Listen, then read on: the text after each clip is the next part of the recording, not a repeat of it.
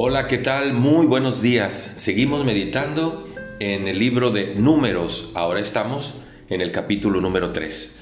Este capítulo describe en, en una frase los deberes de los levitas. ¿Quiénes eran los levitas? Los descendientes de Leví, de la tribu de Leví.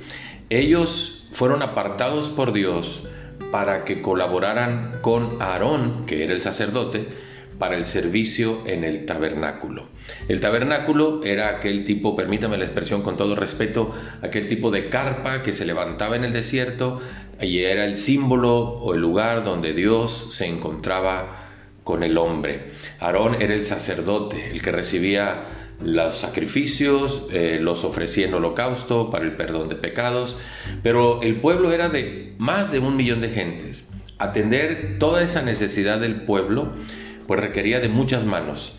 Entonces dice números 3, haz que se acerque la tribu de Leví y hazla estar delante del sacerdote Aarón para que le sirvan. Y dice el versículo 7, para servir en el ministerio del tabernáculo.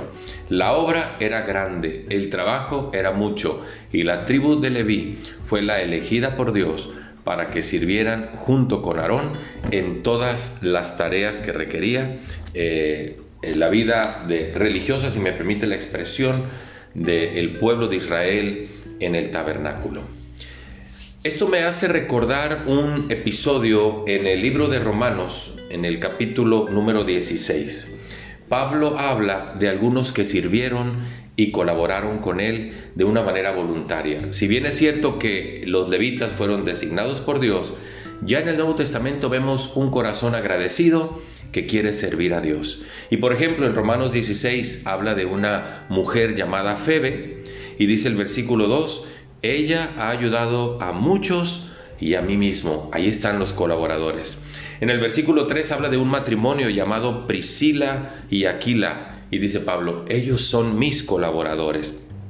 En el versículo 6 de Romanos 16 habla de una María y, la, describe así, la cual ha trabajado mucho entre ustedes. Y luego dice el versículo 9, habla de un, uno llamado Urbano, dice, nuestro colaborador. Qué bueno que eh, hoy hay mucha gente que quiere servir, ayudar y colaborar en la obra de Dios. Jesucristo dijo en Marcos 10:45, yo no he venido para ser servido, sino para servir y para dar mi vida por muchos. No se le olvide la grandeza que hay en el servicio. Gracias por servir en la obra de Dios. Que Dios le bendiga.